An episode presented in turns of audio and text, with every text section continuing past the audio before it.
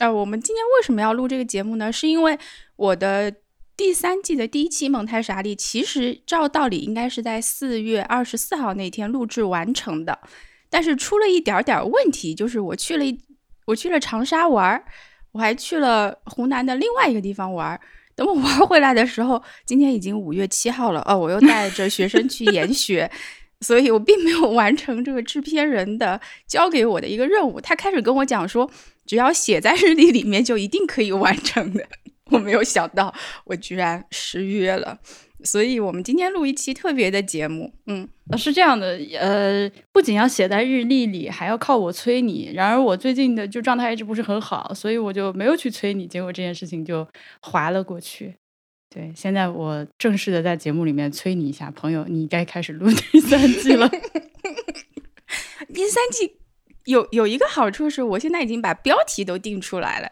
一个事情名不正则言不顺，但一旦把名字给定出来了，就好像我是可以完成的一个任务一样了。朋友们，我是会进行这件事情的，大家放心。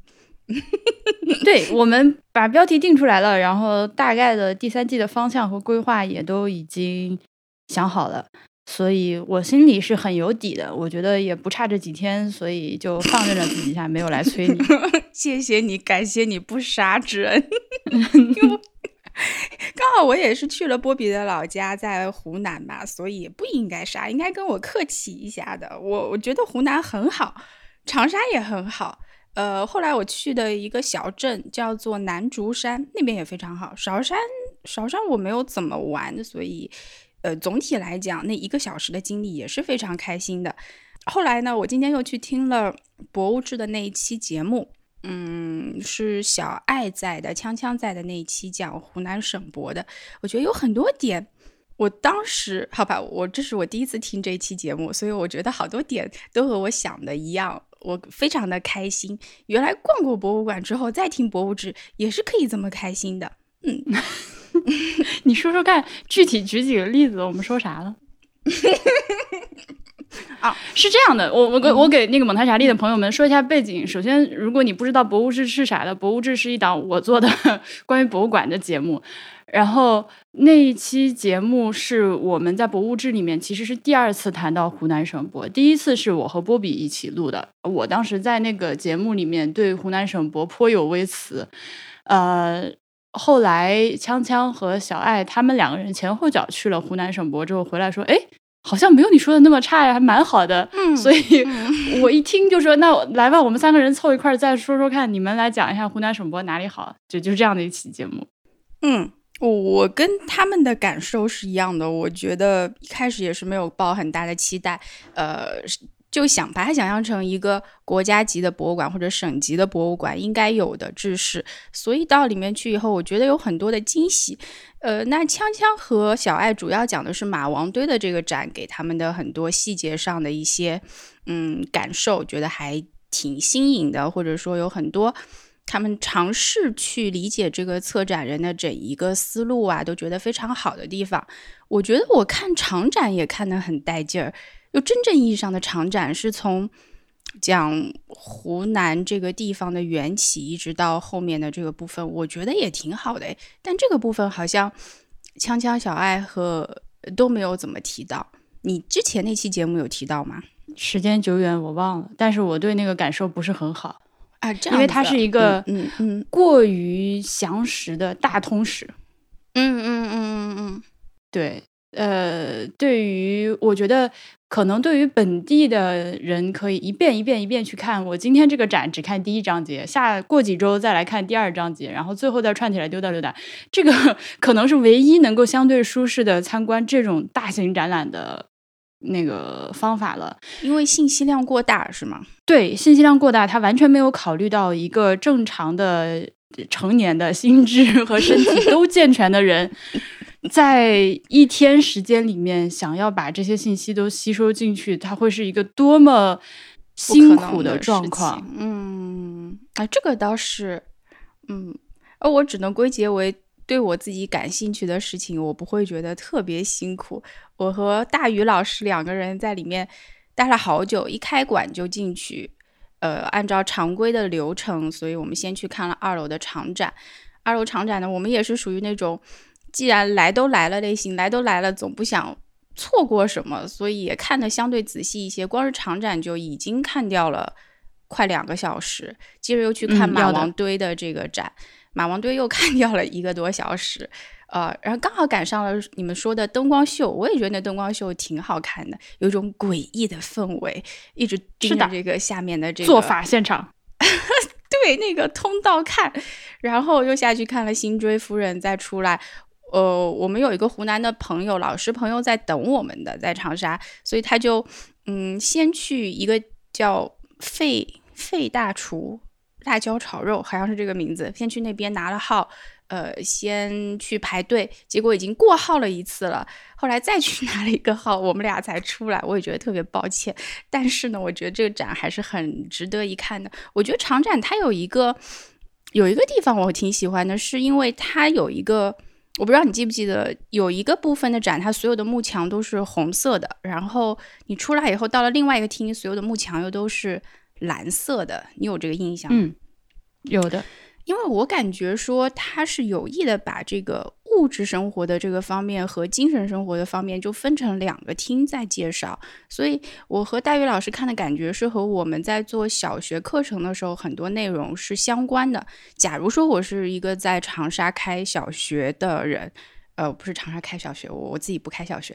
我假如说我是在长沙有一个这样蒙台梭利的班的话，我我会很乐意带小朋友去这个博物馆里面找，因为它有一部分就全都讲的是物质的生活，比方说从衣食住行这个方面，然后它到蓝色这个部分之后，就过渡到它的。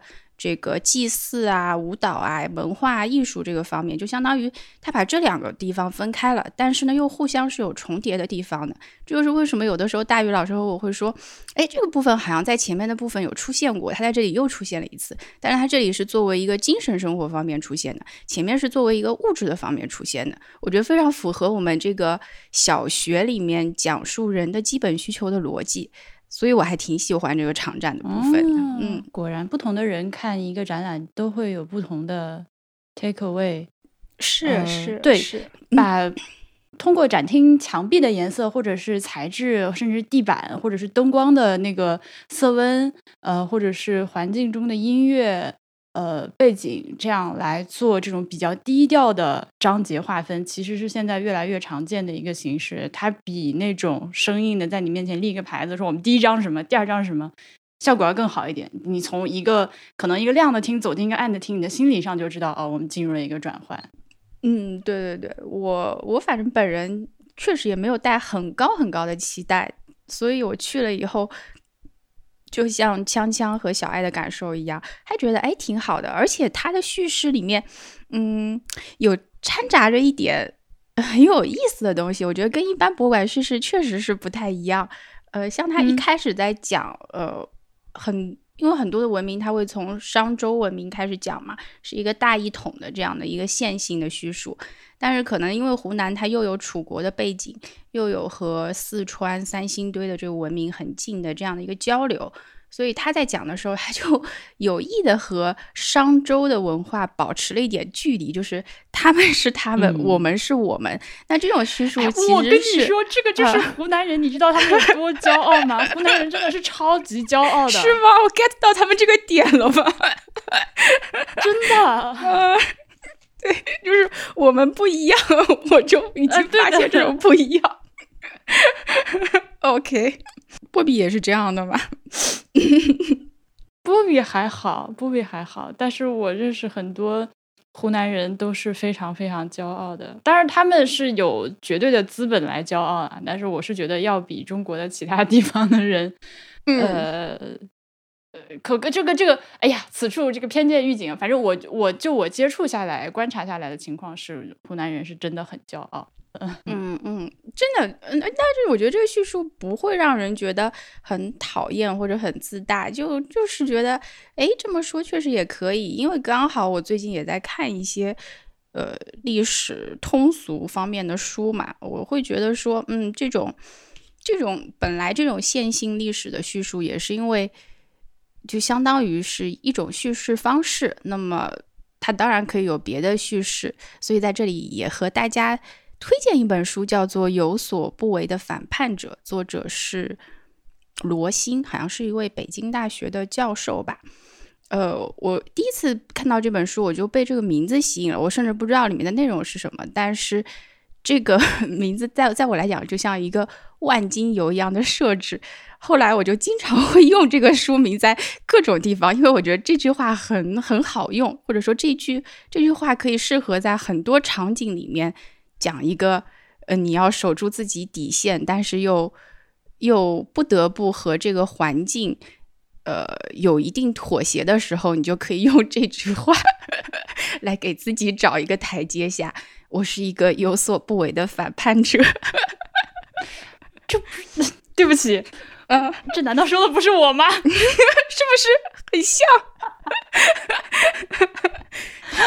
罗欣他自己在序言里面他是这样说，他说，呃，他是在一个什么？物理学家这里听来这句话的，后来他就觉得放在历史学家身上也很合适，叫 “historian as rebel” 是这样的一个阐述。然后呢，我就现在可以把它改成 “Montessorian as rebel”，就什么话都可以往里面塞。我发现它特别特别的好用，而且它很符合我们现在的一个场景叙述，就是呃，很多时候我们没有办法去改变一个。大环境，因为个人的力量非常的小，但是你依然可以保持一定自己的底线，在最最底线的时候说这件事情我不能够做，那另外的事情的话，我虽然不做，就有的时候我也不是不做，另外的事情虽然我不得不做，但是我坚持我的底线就是，比方说我不说假话，我不我不怎么样，反正有一条底线在，那我还是很安心的，而且我是一个在。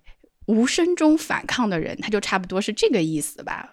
我觉得这本书好神奇的一点是，它竟然重印了很多次，是一本热销书，还不是说我是一个从一个犄角旮旯的地方我自己逃出来的一本书。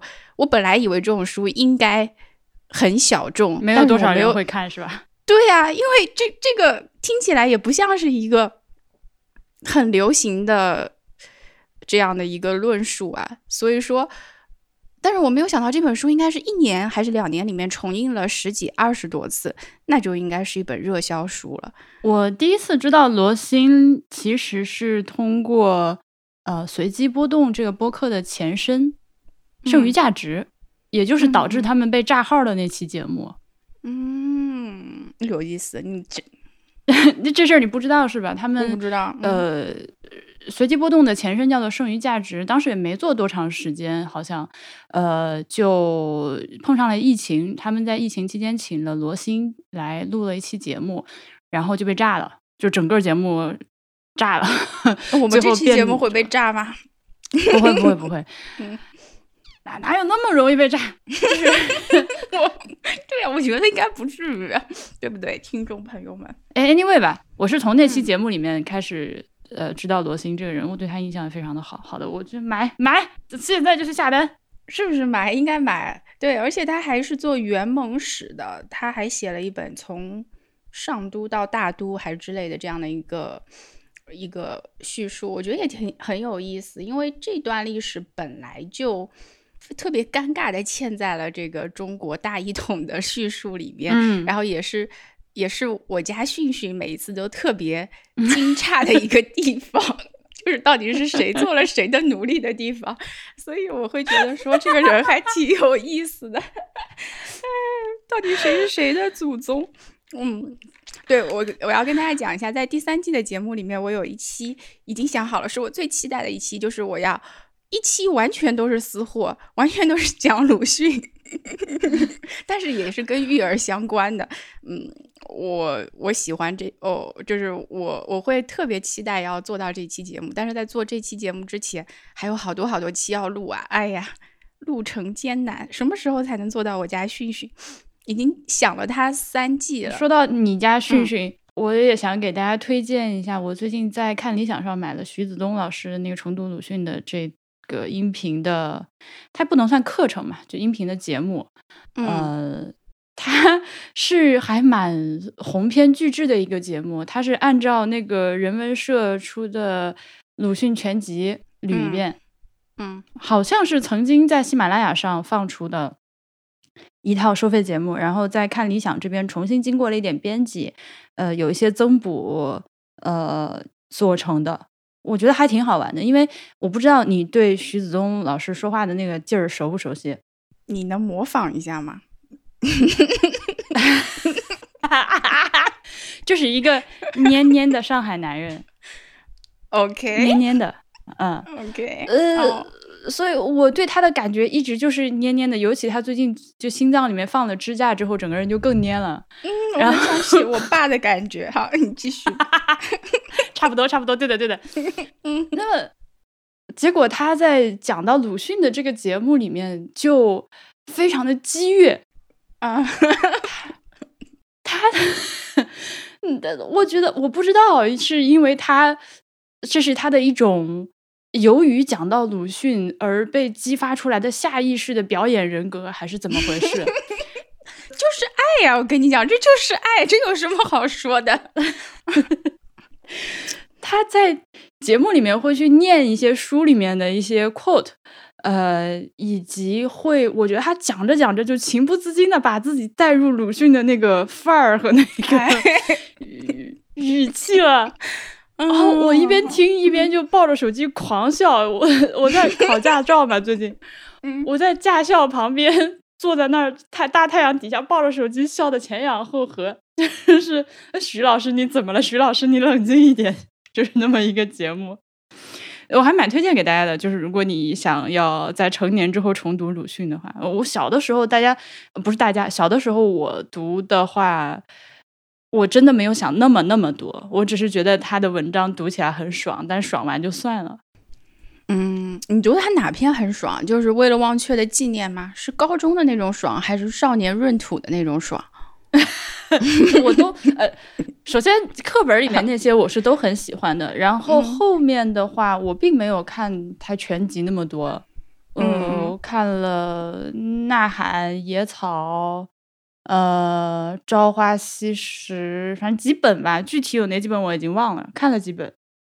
嗯，然后他不是有一些在报纸上怼人的和一些书信和一些日记之类的东西吗？是的，是那种就是属于我看不太懂。在那个年代，我在那个年纪，我就因为如果你想看懂他怼人的文章的话，你就知道他为什么就是那个人首先写了什么，他为什么要去怼，所以就需要很多背景知识才能看懂。所以当时我是看不懂的。嗯，对我当时是觉得他很多语言很好笑，主要是因为我会觉得好笑，我才会去看他的文。嗯，后来就一发不可收拾，觉得他哪儿哪儿都好，啊，好到 好到我觉得，哎，我不知道这是不是一个女人哦，我我不应该这么讲，这么讲要会被大家打，但是我会。那个时候下意识会觉得，哎，要是能做他妻子就好。但后来又了解到说各种背景之后，觉得，哎，要是能做他，不能不能不能，绝对不能做他妻子。对，后来就说，嗯，不行，那还是做他女儿就好了。我后来觉得，啊，这真是太妙了。如果我能够做鲁迅的女儿，你觉得是世界上最幸福的人。但是，啊，当然这也是不可能的了。嗯，好吧，我就是这么想。对，鲁迅是个宠娃狂魔，我们留到后面的节目里说。我我年初的时候立了一个 flag，说今年每周看一本书。现在呢有一点延后，呃，但是又慢慢追了上来。我最近因为一直状态不是很好嘛，所以就是呃，在过去的一个月，大概都陷入了一种急性抑郁的状态。现在还没有完全出来，现在已经在逐步走出来的过程中。所以就过去一个月基本上没怎么看书，呃，从这两天开始又重新弄了起来。人生总是这样起起伏伏，没有关系，我觉得是一个挺好的状态。对啊，因为其实这个，我想很多的听众也许会有兴趣，就是博物志的听众也许会有兴趣，因为前一阵感觉你是特别的，呃，是觉得做这个博物志到了一个瓶颈期了吗？还是怎样呢？哦，都不是前一阵子，就是现在也 still，嗯 嗯嗯。嗯，其实瓶颈期的话，我好好像没有在博物志节目里面说过，但是在其他的一些线下活动见朋友的时候，大家聊到会经常呃出现这样的问题。其实这个我觉得可能是所有 freelancer 都会出现的问题，就你过一阵子就觉得啊，我这个东西不行，哎，我搞不下去了。嗯，呃，之前其实遇到过好几次，嗯，所以这次，嗯，这次也没有特别严重。还是说这次这次是最严重的一次？OK，这次是对，因为我觉得那大家都知道，如果你是博主的老听众的话，我是在蒙特利尔学了两年的博物馆学，嗯，那两年的学习的积累其实是非常非常少的。两年你能干啥？两年你能看几本书，对吧？嗯。就是那个时候学习留下来的积累，已经早就在节目里面耗光了，能说的全部都已经说过了。我真的想不出来还有什么更多的。你干可以从你需要对对对，需要踩一点气。所以 回国之后，就当然为了当，其实大家可以去回去翻博物志的 feed。你会发现，从某一个节点开始，节目就从早期的那种更偏于博物馆是是什么、为什么、呃怎么做的那个节目，变成了我最近看了什么，是有一个比较明显的这种话题上的转折的。其实那个就是我第一次枯竭大爆发的时候。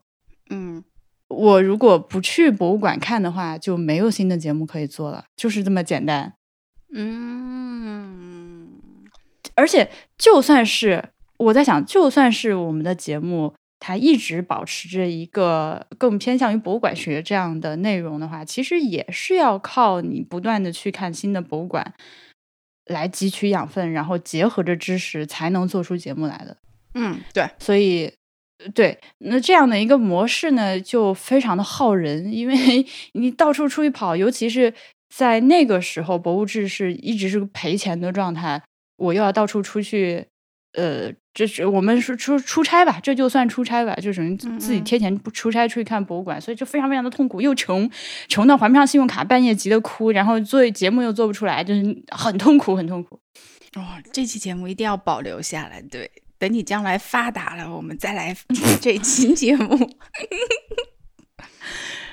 然后就硬着头皮撑。我记得在去年生动活泼在北京的线下活动的时候，有一个听众，他当时提问，我们有一个 panel，他就说提问台上的几位，当你们节目遇到瓶颈或者说感觉自己枯竭的时候怎么办？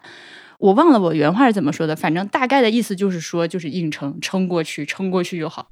嗯，然后那个时候，其实我感觉到场下的绝大部分听众是没有理解我是什么意思的，但是。丁调当时坐在台下，他就非常理解的看着我，深深的点了头，说：“此处应该有掌声。”好的，就是 一个知音。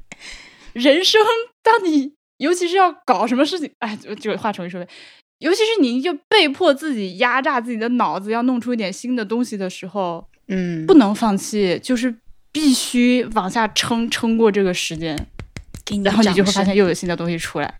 是的，但是我现在到了一个，嗯，对吧？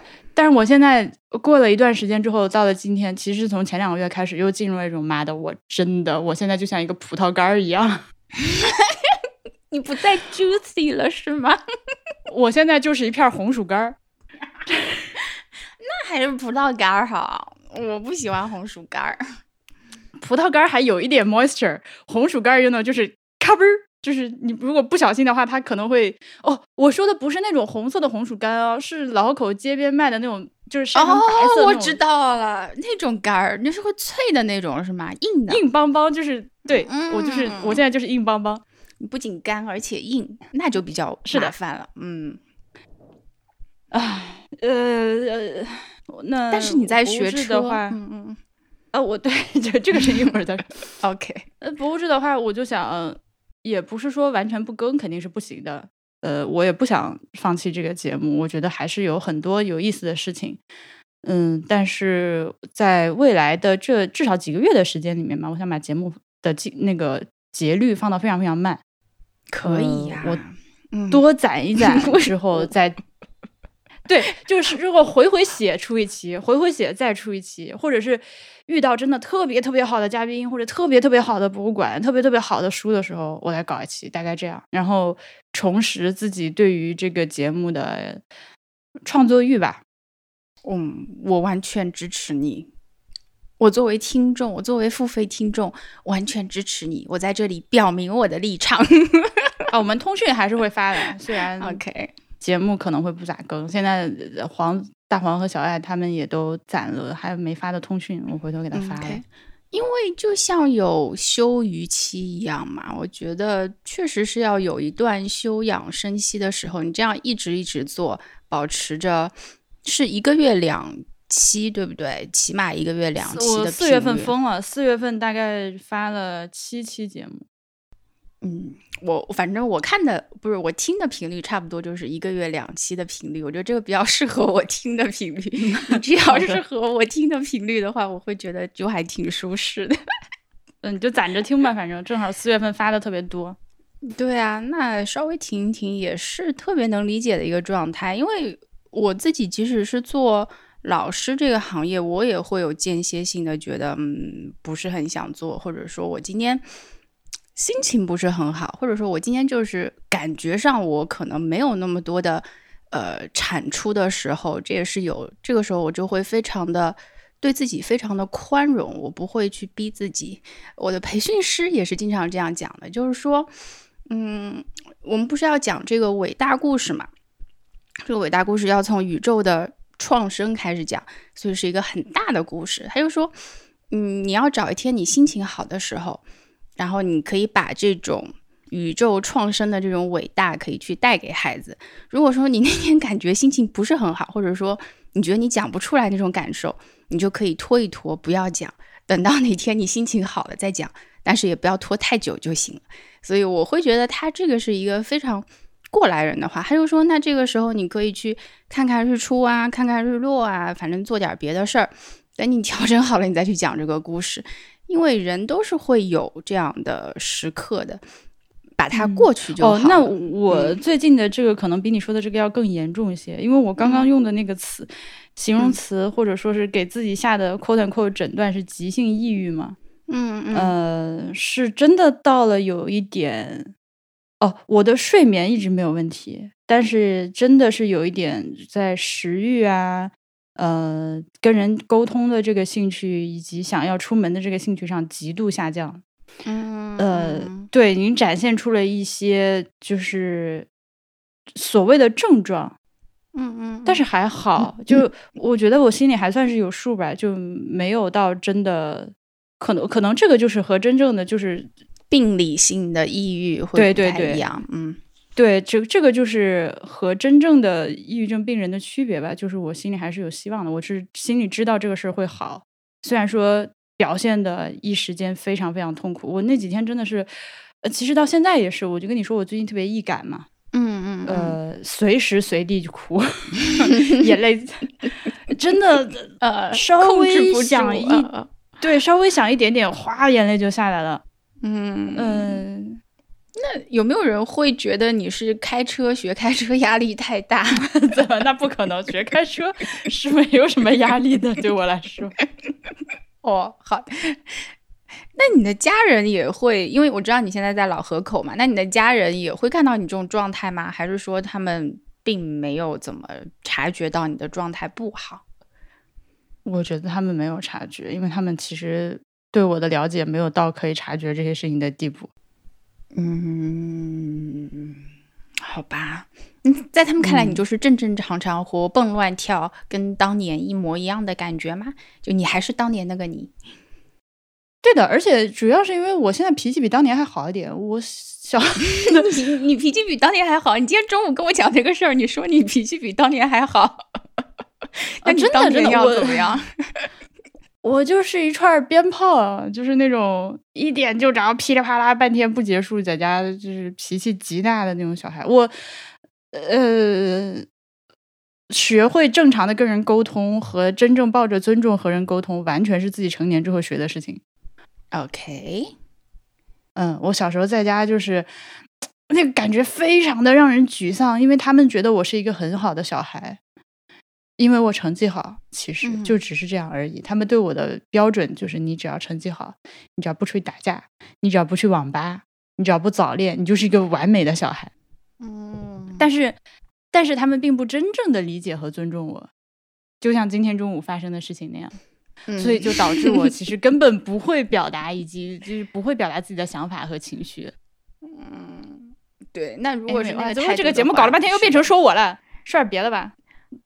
那那这个节目我本来的意图就是想要说说你啊，我就这样想找你聊聊天儿呀，对呀。我觉得这些很重要，因为这是一个对。今天中午，好，今天中午发生了个什么事情啊？你来讲一下。对对对对对。今天中午我体会到了一个几岁小孩的愤怒，很是我已经很久很久没有体会这种愤怒了，就是小动物的那种愤怒。嗯，这个事情是这样的，就非常的愚蠢。你我说出来，你们会觉得我为什么会因为这种事情生气？就是我家人。首先，这个默默老师在节目里面说过，你要尽量在孩子的语言敏感期的时候，用一种准确的语言去跟孩子沟通，对吧？嗯，比如说，你吃的是毛豆还是扁豆，还是还是刚豆，还是还是蚕豆，还是 whatever 豆，你不要讲豆子，对吧？你把这个讲清楚。那我就长期以来有个困扰，我在听你的节目之前，我没有意识到这个问题的争，它的核核心在哪里？这件事情困扰我。多年，就是我从小到大，从我记事开始，我只要问我们家人今天吃啥，午饭吃啥，晚饭吃啥，我只要问这个问题，得到的答案一定是饭。我没有想到是这样的一个，就是这个语言准确会被运用运用在这个方面。哈，你继续。我好生气。然后我每次听到这个回答的时候，那个 frustration，我现在眼泪马上又要流下来了。朋友们，这不是一个视频节目，好，已经流下来了，我气的我 擦一下。然后，啊啊！哎呦我的妈！然后我就每一次 every time，我从小每一次我都会解释，我说我问吃什么的时候，我当然问的是我们具体吃什么。这我那如果回答饭或者回答干饭，就是就是老狗话米饭的意思。那我这呀对，对你何必问呢？是不是？对啊，好生气。对你稍微有一点逻辑。然后今天 又发生了这个事情。今天这件事情呢，还有一点外界的刺激，火上浇油。因为今天我考科目二，昨天驾校老师说，你今天科目二，你们必须所有人七点半到考场，八点钟准时开始。绝对不可以迟到，非常重要。好，我们七点半，everybody 都去了。嗯，然后二十三个人考科目二，只有一台车，每个人因为有两把机会，大家我前面的几乎所有人都是搞两把，然后要每个人半个小时。等到，而且他最可气的是，他不告诉你什么时候轮到你，他随机叫那种。嗯，随机叫这三个字，突然有一种，就让你非常的恼火。我六点半就吃了早饭，然后等到十二点的时候，我真的已经饿得快昏厥了，而且我又不知道接下来什么时候轮到我。你知道人饿的时候就比较容易发脾气嘛？对，对不起，我就这么幼稚，我就是个动物。然后我就，我爸问我，他在微信上问我你考的咋样了？我说还没轮到我，我也不知道啥时候轮到我。你们今天中午吃什么？嗯，因为我想对一会儿回家之后能吃到什么这件事情有个期待，明白吗？然后他回答我。吃干饭，突然间你积攒了多年的怒气，多年的爆发，我炸了！我当时整个人就原地在那个候考试里面，就是你看到我脑袋啪的一声。啊！我对对对对，然后我还嗯嗯嗯，我还没有轮得着我跟他发这个脾气，嗯，我就被叫进去考试，然后考完试出来之后，我骑着电动车自己回家。回家之后呢，饭做好了，我就在饭桌上，我就提到了我说这个这个事情，我就说我当当我问你们吃什么饭的时候，嗯，或者说我问你们吃什么的时候，我我肯定不是那个意思呀，嗯嗯嗯，然后我大姑父这个时候，你我大姑父是一个。哎，我要不要做一个人物的 sketch 呢？我大姑父是一个非常没心没肺、完全不尊重小孩子。我小时候极其讨厌他，但是现在长大了之后，我知道他就是这个性格，所以我不跟他一般见识的那么一个中年男人。嗯，他一天到晚嘻嘻哈哈的，不把任何人不把任何事情当正经事儿的一个人。然后他就说。那是你这个，我我我这个时候是不是应该换脑壳啊？那你这个问题都问的不对，你这个娃子，你你都要问今儿做啥菜，你都不应该问今儿吃啥子。你问今儿吃啥子，那不跟你说吃饭，还跟你说啥子？你都应该问今儿吃啥菜。笑眯眯的跟我说这个话，然后我就非常的恼火，你知道吗？我恼火的有几个方面，首先是这个问题已经积攒了很久，再有一个是你能不能不要用这种轻蔑的嘲笑的语气跟我说话？就我现在已经很生气了，请你正视我的愤怒，请你理解我心中的疑惑，请你听懂我在说什么，再他妈给我张嘴说话。然后我就跟他说，而且你呃，一个题外话，我回老河口回了回了一个月，我回了一个月老河口之后，我现在老河口话已经就是溜到一个，而且。你知道，你平时是说普通话的人，回到家乡之后，你说的那个老河口话是没有那么土的，没有那么野的，没有那么有味儿的。我现在已经甩起来了。来来，因为打岔结束，我就是，那你能不能有点正常的逻辑？我问你吃啥子了，我肯定是要问你做的啥饭，做的啥菜。你给我说清楚今儿吃啥子？你给我，你是给我说干饭？你给我说面条还是包谷心儿？你说这话有没有任何的意义？我我想我我想知道这个，我为啥要问你呢？然我已经当时就是眼见的怒火，然后我姑父依然是非常轻蔑的笑容，就哈哈哈笑。哎呀，你这个娃子简直是，那都是你自己的问题，你都不应该这样问，谁叫你这样问？然后，我的，我跟你说，我真的是已经很久很久没有体会到这种单纯的怒火。我炸裂，因为你知道波比是一个非常好沟通的人。波比 这个时候，如果是波比，对他就知道我在说什么。然后我就面对我姑父啊，又愤怒。然后我当时就我妈了逼老今儿饭不吃球了。然后我就快乐王去。这句我没有听懂。等一下，妈了个逼，老子今天饭不吃球了。然后我就把筷子啪往桌上一甩，然后我就走了。那句话你可以再来一遍吗？太够劲儿了，你自己回听重播。然后我真的好生气，而且就是真的很长很长时间没有拍桌，就在饭桌上拍桌了。我我我回想起来，在饭桌上拍桌，真的还是高中时期的事情。嗯，那倒也是。而且我当时其实真非常非常饿，而且饭又今那就是今天中午的饭很好吃，但是我就是气到对根本不食嗟来不吃。对的，对的，对的，对的。我是一个老子今天都不吃你他妈一口饭，气死我了！我就是一个有所不为的人。对，这代表了你的反叛精神。啊！气得我，我当时，哦，我好，你知道吗？就是我当时的那个怒火，我就非常想整个把，就是我就是这，如果我是一个小孩子的话，如果我没有自控能力的话，我当时就是会整个把桌掀掉，还把所有的饭哗全都泼到地上去。你们他妈今天谁都别他妈给老子吃饭，我们把这个事情掰扯清楚再吃饭。但是。但是桌上除了我和我姑父之外，还有我大姑、我爷爷、我奶奶。我不吃饭，总不能不让他们吃饭。而且他们毕竟是我的长辈，我又不能指着鼻子说“你妈逼”之类这种话，所以我就只好 气到拍桌，把自己气到牵连到，所以就只能 嗯，自己坐在沙发上，转身离开，有话说不出来，就自己一个人坐在沙发上点了个外卖，因为我真的好饿，好饿。那外卖送过来还要好久呢？这段时间，这个饭桌上依旧在进行吃饭这项活动吗？他们在吃饭，然后我就生闷气嘛。然后我姑父还喊我：“哎呀，你这个娃子，你这快点过来吃饭，忙点忙点一人了，忙个献丑的，有饭你不吃，要搁这生啥脾气？”我姑父就这样 喊我，而且他说还是笑着说这个话，然后他越是笑着说话，我就越生气。嗯，那会那会那会，嗯，他他看你是个幼稚的小朋友，但是他完全不知道你的点在哪里。对，我今天生的这个气，就跟我幼儿园和小学的时候被那种混不吝的小男孩欺负的时候那种气是一模一样的。嗯嗯嗯，我因为我又是我特别认，就 sometimes 我会突然间在一件事情上特别认真。或者我想跟你讲道理，然后这个时候你如果如果遇到一个嬉皮笑脸，就是不跟你好好说话的人的话，那种气就是你一拳打到一个棉花上，一点都发不出去。娘西皮妈的憋死老子了！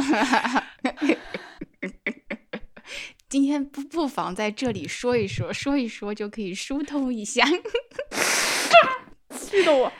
哎呀，太好笑了！我今天中午看到你那段对话，我觉得，嗯，但是不在那个现场，我觉得老河口话讲起来确实是够劲儿，而且这个场景非常的戏剧化，你知道？气死了！嗯，就老口话真的是一个非常能够充分发泄情绪的语言。嗯嗯，他就是有一种说起来就是甩起来像抡鞭子一样的那种感觉，对对对，土的很，野的很，对，而且一定要回来在在这个语言环境里面浸泡几天之后，越来越撇，说话越来越差。对我我我讲回来就是说还是这个句的。其实你能感觉到我只是搁这个普通话的语言换成脑壳话说，对吧？但是我现在说话都已经成这样了，因为我回来已经一个多月了，我现在好多以前忘记词儿，现在都学会了。每天在驾校，我每就是我一开始的时候觉得驾校非常非常的耽误时间嘛，因为你一个车好多人在排，然后一坐就是一整天，一天只能练个三四把。我戴个，我就我就戴个耳机，要么在听播客，要不然就手里捧个书在看书。然后后来我发现跟同学聊天，那简直是其乐无穷。驾校的同学，因为他就是很就是一个混龄环境嘛，我们班上，你说的很好。嗯，我们班上呃是全部都是女的。因为我学的是 C 二自动挡，全部都是女的，只有一个六十多岁的爷爷，呃，大叔吧，大叔吧，嗯嗯，然后你就发现身边的人有那种，呃，一聊你是干啥的，你是干啥的？哦，我们家是种紫薯的，然后我就开始跟他聊种种紫薯的问题，也不不是问题吧，我就开始向他请教一。些种紫薯的细节，然后他就跟我讲，他除了紫紫薯之外，还种西瓜、香瓜、玉米，呃，以及别的薯，嗯。以及我从他那里知道，就是我以前认为西瓜是要种在沙地上比较好吃。嗯哼，就是你知道有一种瓜叫压沙西瓜吗？我只知道新疆的西瓜 对不起。这是一种非常烂的谐音梗，因为 压沙西瓜是最温柔的西瓜。对不起。我不知道，好，我终于知道了。Anyway，然后闰土不是也是在沙地里面去插一个茶吗？对呀，瓜田里的茶。所以我我一直以来脑中就是有一种西瓜是种在沙地上最好吃的印象。但是大姐跟我说，No，it's not like that。就是老口附近最好吃的沙，呃，最好吃的瓜是在黄土地上种的。那个瓜无比的甜，甚至有其他地方的沙地瓜要冒充是那个瓜出来卖什么什么。他说他是种这个，然后非常自豪的跟我宣传了自己的瓜。Anyway，就是很好玩。然后我还认识了一个，她是呃九八年生人的一个女孩子。嗯，她现在有两个孩子，一个三岁，一个五岁。然后我算了一下，她是十八岁生的老大。嗯，这倒也是一个很早的年龄，很小的年龄，不是很早年。然后，呃，他刚说他九八年的时候，我觉得 OK，九八年 so what。然后，呃，旁边旁边的一个大姐就旁边，哎呀，你都不知道，他都两个娃子的妈了哇，一个三岁，一个五岁。然后我心里在想，我现在想有俩孩子也很正常。然后，妈的，过了一会儿反应过来，九八年老大五岁，就等于说十八岁生孩子，呃，法定女性结婚年龄是二十岁。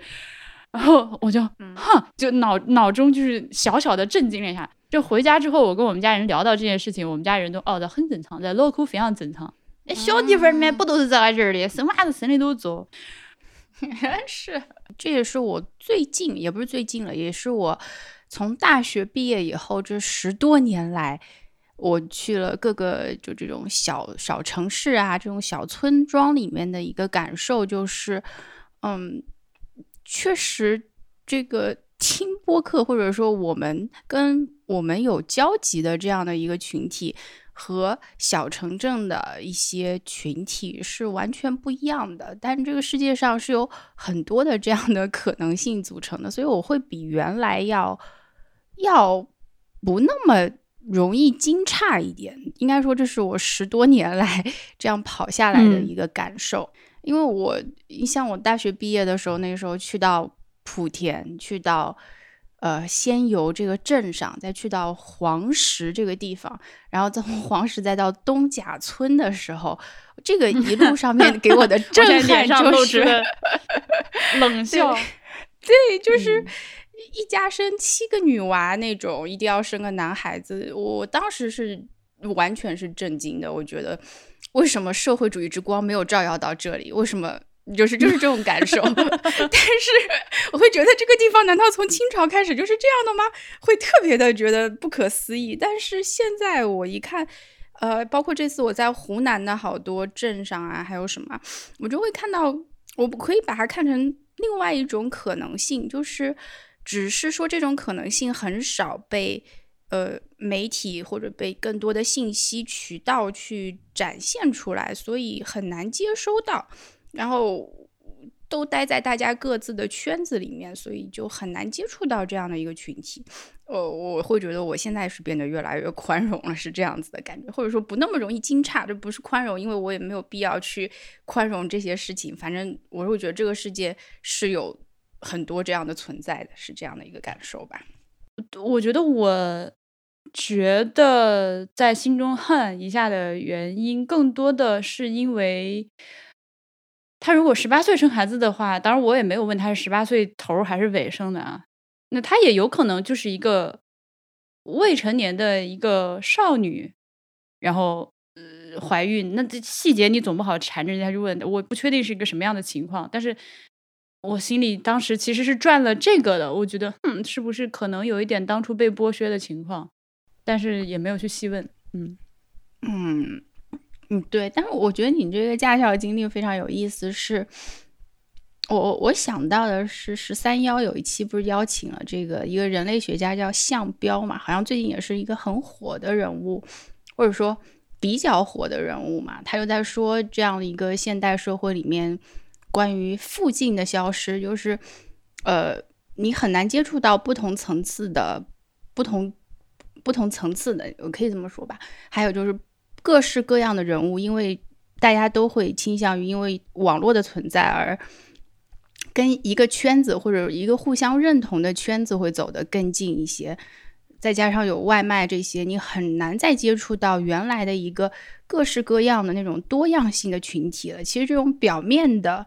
看起来丰富多彩的生活，其实是非常的单一的。就我们的很多得到信息的渠道也是非常单一的。反而是你在驾校，你可以得到各式各样的有意思的信息。但是前提就是你得要 真的走出去，去在这个社会里面跟真正的人打交道，而不是嗯嗯跟这个间接的文字的信息也好，跟视频也好，这样去打交道。所以我会觉得非常的有意思。你这种听来的信息，平时你根根本不会去看，就种西瓜也好，或者说是少女这个早婚早育也好，都是平时根本接触不到的信息。嗯嗯，其他的同学也都非常非常好玩啊！我这可以挨个一个给你往下捋，但我觉得没有太大必要。就反正是给 我的 人类观察增添了 很多很多的素材。以及我就发现，像我这种，呃，你也是，因为我从小就对，对他们觉得我很新鲜，嗯，我水嫩的 juicy 又回来了，你知道吗？你不再干涸了。我我是不太会跟，就是我排队是不不不愿意往前挤，我就是在后面等着的那种人。然后后来我发现你不往前挤真的不行，妈的，这群人完全不会有一点一点的、一点一滴的谦让，哪怕他们知道我把这个音量往下调一点，我怕一会儿炸了。嗯，哪怕他们知道一会儿其实应该轮到你了，只要你不主动表现出来，现在轮到我了，他们就会抢上去。嗯呃。然后我经历了这样一个调试的过程，后来那个驾校就是负责的那个主任，他跟我感觉这么梦幻，你要写什么言情小说吗？那个主任就觉得你很特别，是吗？不是什么鬼，他就跟我说：“哎呀，你在这儿，你都是要扎强一点儿，你都是要往前磕，你不需要跟他们客气的。你要是跟他们客气，你都永远都领不到礼。” 然后，嗯。对，是这样的。我我有时候觉得我讲话声音是太轻了。我到湖南唯一的感受就是我得响一点说话，不然人家根本听不清我在讲什么。所以我到后面我就非常的洒脱。而且我还有一个感受是，湖南或者说长沙带给我的感受是真的非常放松。我甚至有一种到了印度的放松。我我 我能这样讲吗？没有没有那种。要拿长沙和印度哪个大城市比的感受，因为我在长沙过马路的时候，我是可以不看信号灯的。对不起，这不是一个好的这个，但是我在一些比较小的路上面，我我会直接横穿马路，而且我很自在，就觉得好像诶，大家都这么做，我也这么做了，这不是一个好的示范。后来我又去了更小的镇子，叫做嗯南竹山，就这个地方，它以前是一个工江南工业集团，它现在也是江南工业集团，是一个兵工厂。到了那个小镇上以后，我我真的非常的自在，每天早上嗦粉，然后后来还按摩，呃，就享受到了这种 小镇上的感觉，让我觉得特别特别新鲜，嗯，特别特别好玩。呃，那大宇老师带我去他的家里面，还有跟他的亲戚一起吃饭，刚好是五一劳动节，嗯，很多的他的亲戚都从外地回来，相当于要吃个年饭啊。于是呢，这个时候，呃，呃，我就走进那个包厢，就发现有一个赤膊的男子，左青龙右白虎，坐在那儿抽烟，就一瞬间给我的感觉就是生猛啊。有感受啊？有没有？就是我在江浙这边，真的很少会见到这样子生猛的吃饭方式。他走进去那个桌，一下子四个桌哈，然后还有还有一个桌呢，坐的全都是四十多岁的中年人，呃，全部都是那种光头，就近似光头的非常短的那个头发，大家都不戴眼镜儿，呃，都非常生猛。就是虽然是穿着 T 恤衫，但是你好像能看到 T 恤衫下面那种。生猛的肉，对，在那儿喝酒，在那儿聊天，那种感受，我在江浙这边就感觉男男人们吃饭都文文弱弱的，客客气气的哈。到那边我我感受到了男子的一点不一样的感觉，还是让我很震撼的。嗯，就吃饭吃着吃着打起来了，大鱼老师就说。你可千万不要去那桌敬酒。我想说，我应该不会。我在老河口都 差点敬酒，差点出事。我有一个，我有一个默默老师跟我一起回老河口敬酒的故事，我今天要说一下。你说吧，你说吧。我把我这个话筒的这个收音关小一点，因为我刚刚太激动了。我发现我可能前面有一些对着话筒爆吼，可能这些音轨前面有点炸。朋友们，我先提前给你们道个歉。然后你这不是提前，你是拖后道一个歉，人家炸都炸过了。啊，我前哎，呃，不管是哪一年吧，反正两三年前，然后默默有有有一次跟我一起回老口，呃，那当然有朋自远方来，有客自远方来，我们全家上阵一起要接待他吃饭。这个喝酒的规矩，你们知道老河口喝酒是非常猛的，我是不敢自己主动提提杯子这件事情的。也也，我从小到大，我们家人其实一直想要规训我这件事情，但是没有成功。就是说，你作为一个小辈，你要打圈儿，打圈儿给在座的所有长辈来一圈啊！今天是，比如说，哎，我快速的说一下老河口的这个规矩啊，跟山东相比还是。欠很多的，没有分那么清楚，什么主宾主陪乱七八糟的座次之类的，这个还好。我们一般反正就是地位最长的人坐在最靠里面，正对着门的位置，然后两边的小辈和什么依次呃那个排下来这样。那你作为一个小辈，呃，你就需要来先把那个爷爷奶奶之类的先哎一人喝倒喝一个，不不不喝第一不喝倒还行。好，对不起，我是打岔，你继续。就提拿起来就问，哎爷爷来，我敬你喝酒，谢谢你今儿接我吃饭啊，祝你心想事成，事事如意，长命百岁。来，我先干了，不酒喝掉。然后喝完了之后，你要提着酒瓶，你要去，你要你要拎着酒瓶子到爷爷爷爷旁边，来爷爷，我也给你斟一点儿哦。然后你再把他的酒杯子给满上，然后你可以回来滚回来坐下。然后这这个流程，你要先把几个长辈完了之后开始打圈，桌桌上所有人来一遍。然后你要每个人要变着法儿的说吉祥话，反正是不存在，肯定是不存在。默默老师当时是咋回事？默默老师站起来之后，你当时是找的谁喝酒？我都忘了。我就找我最边上最近的呗，我就随便找了个。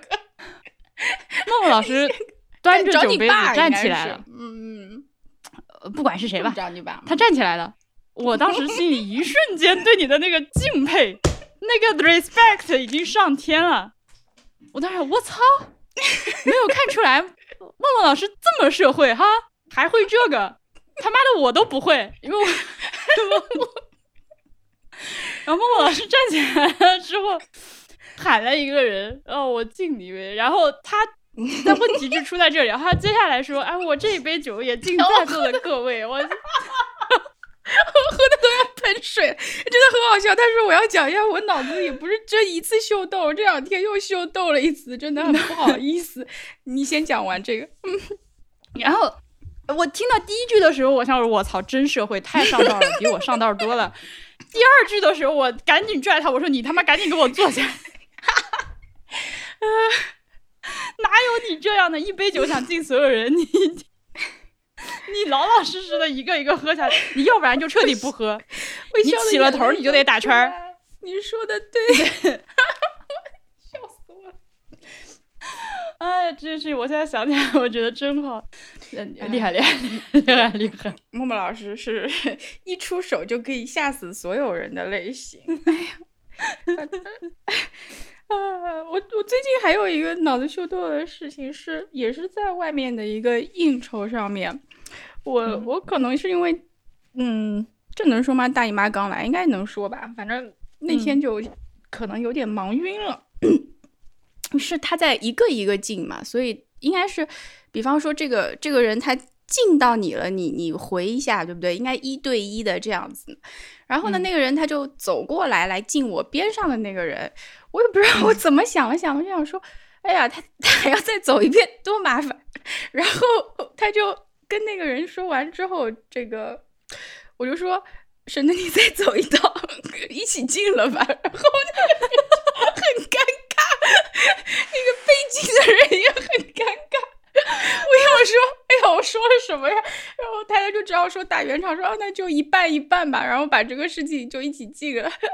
然后后来他就再没往我这儿走过来。我想说，有的时候人就是一瞬间的，嗯，脑子秀逗。后来我想说，我为什么要干这样的事儿呢？可能就是看那个那个人有一点烦吧，有可能。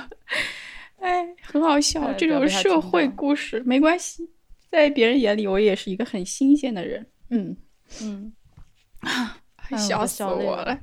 你说到大姨妈，说到月经这件事情，嗯，呃，我我最近被大黄老师惹怒了，呃，因为 我跟他说，嗯，但这个里面也有我的问题啊。这个事情是这样的，就是我确我确实是每次快到月经经期的时候，心情都会不好那么几天。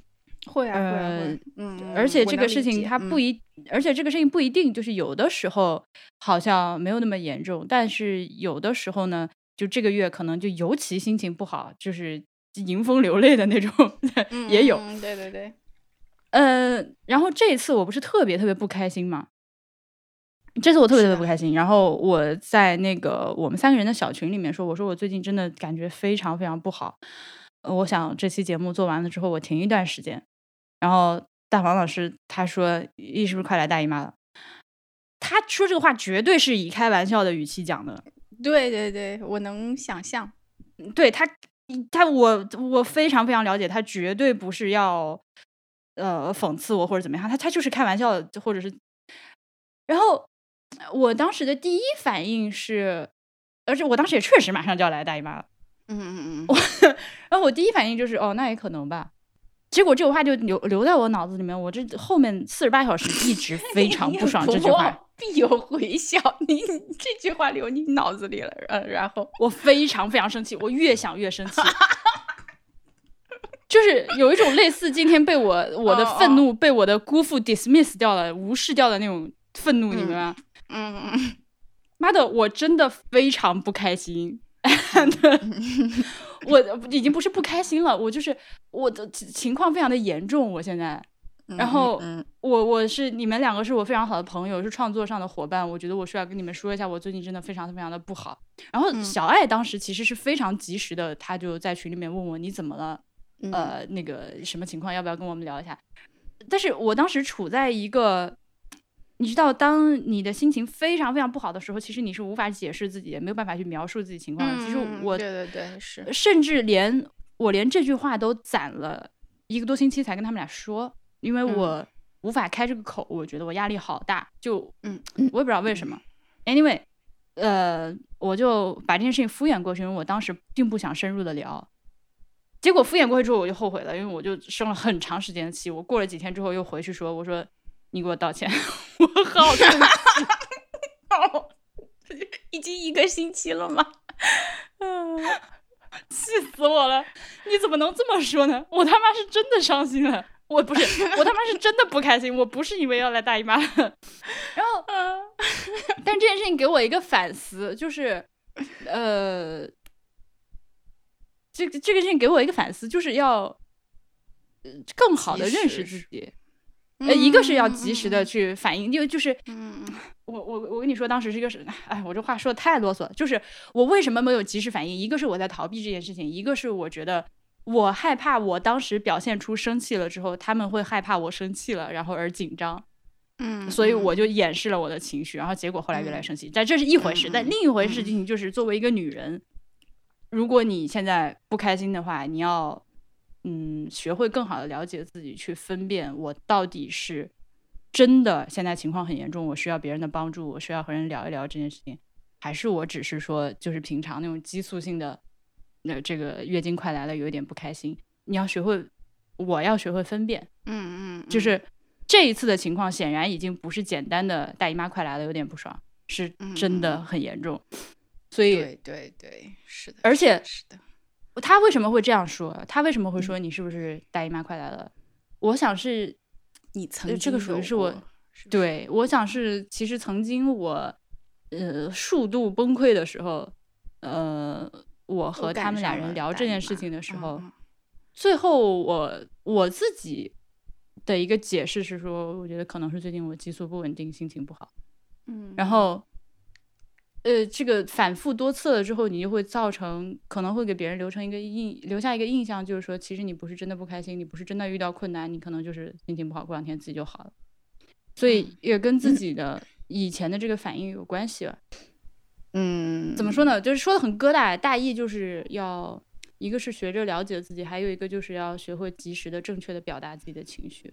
免得出现这种心理怄气的 怄好几天，对，然后对，因为别人也不知道是哪里不对啊，这个是真的。我我现在会觉得说，对，认识自己很重要，还有一个是能够表达出来很重要。这也是我们现在在跟小朋友沟通的时候觉得最最重要的这个部分。呃，因为像像这次研学，我们带出去，我们当然有另外的年级的，或者说另外班级的孩子嘛。呃，我就会发现带出去以后，我我自己班上的这些孩子真的都挺好，非常的会沟通，又非常的能够表达自己的情绪。像有的时候，呃，觉得别的老师的话对他造成伤害了，他会说。你你这个话让我很难过，你伤害到我了。然后那个老师就有一点莫名的惊到，就觉得哎，很还很特别。那也有很多老师非常的喜欢我们班的小朋友，就觉得说，哎呀，怎么这么善于去表达呀？或者说，哎，这么能沟通啊？然后这样子，我觉得这样子还挺好的。最后很多老师都说，哎，嗯，会觉得我们班小朋友就是不用去吼他，你只要好好跟他说话的话，他就可以。真的去听你讲的话，那这个也很重要。所以适当的就这种表达情绪的方式，真的非常非常重要。嗯，对啊，所以我 又绕回了今天中午发脾气。我为什么那么生气？就是因为我没有办法把我的真实的想法有效的传达出去，并且对方也无视我的想法，然后我就只能到最后，我为什么那么委屈？因为我气到只剩拍桌扔筷子这一招了。嗯，我发现我不管再怎么说都没有用了。对，anyway，对对对对，哦不，这这事儿翻篇再也不说了，妈的。OK，这这事儿已经过去了是吧？你也不会一个星期以后再说了。我觉得我应该会，我比较笃信他们应该不会记得这件事情。可能过几天我再问今天吃啥的时候，得到的回答还是干饭。嗯，这个时候你已经可以 接接受，就是那就干饭吧。对，可能是这样的。哎，所以说像嗯像。我中午的时候不是就有推荐嘛？我说那本你当哎，这个这个名字每一次讲都觉得很文艺，但我觉得这名字还挺好的。对，这本你当像你要飞往你的山，还真的蛮好看的，因为它是一个嗯女孩子的自述的方式，但我觉得它里面有加很多她自己的，不是加很多她的演绎，是她记忆里面的这个事情是这样子发生的。她他后来在后记里面也说，他未必当时的情形确实是那样。那里面有很多人的回忆在里面，有他自己的很多主观的感受在里面。但他他把那些东西都写出来了，所以我会觉得说，像你今天中午发生的事情和他在他的这个家庭里面发生的很多事情都有。可比较的之处，当然他家庭发生的事情是更严重的一些矛盾，导致他没有办法很好的去表达自己的情绪感受。但是我会觉得你读这本书，也许会有很多呃可以共通的地方。我觉得这本书还挺好看的，就作为我一个我在去长沙的路上读的，呃，在回来的火车上也读，把它给读完了。我会觉得对我来讲还蛮疗愈的一本书。哎，其实整个长沙、湖南就是一个疗愈之旅。我觉得洗脚已经把我洗的升天了。你知道那个那个，你有没有去尝试长沙的洗脚店？没有，我拒绝。嗯，是吗？呃，我以前也是拒绝的，但是我发现这个事情，呃，还不错耶。对对对，然后我我我就有一个群叫做……我刚刚有一个什么事情想说，我现在忘记。嗯，你先说洗脚吧，你来来来，你先给我讲讲看，展开讲讲洗脚是个什么流程，我无法想象，我觉得这是一个非常社会的事情。